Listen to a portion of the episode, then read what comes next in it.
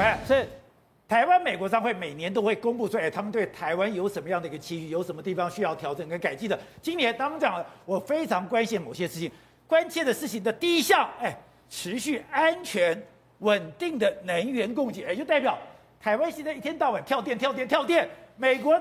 美商已经怕到了。我们宝杰哥，全世界最关心、最在乎台湾的美国人在哪里？在台湾呢？就在台湾。美国商会的那些美国商人，他最在乎台湾。他不是在美国那边吹冷气，说：“哎呀，台湾我们好朋友。”他就在台湾啊，他的企业就在台湾，他的产业就在台湾，所以他最关心台湾。我没有跟你开玩笑。以前你当台北市的市长，你要去这个美台商会，台北市的县年饭。哦，你今天当总统，你要了解这些美国商人在台湾做什么。所以呢，今天我们国家的政策，美国商会的这一些会员，他告诉你最清楚，比行政院的研考会考核的还要更清楚。我没有骗你哦。来，观众朋友先讲一下哈，这两天什么事情？宝杰哥，到处掉电，热对不对？那热了以后会怎么样？它就不断的去停电，到处都没有。你看，从六月十八号的时候，高雄男子，然后呢，桃园也跳。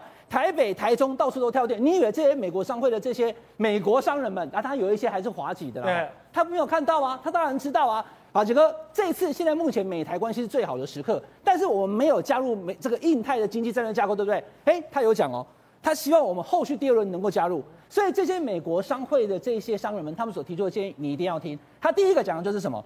持续稳定的电能啊。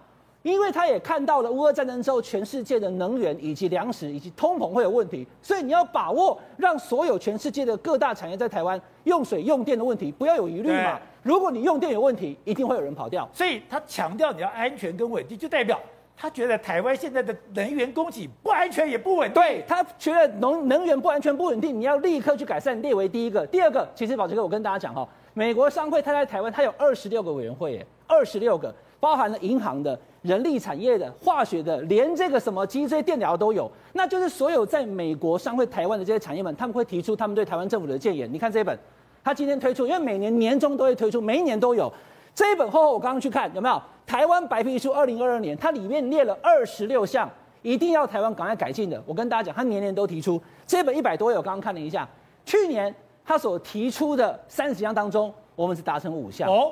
前年二零二零年达成十三项，他还想说可以中上，但去年表现不好，哎，比我们的这个国会议员考核他更严格，所以他讲的意思就是站在一个非常务实的台湾，如果投资环境不好，他们要走了。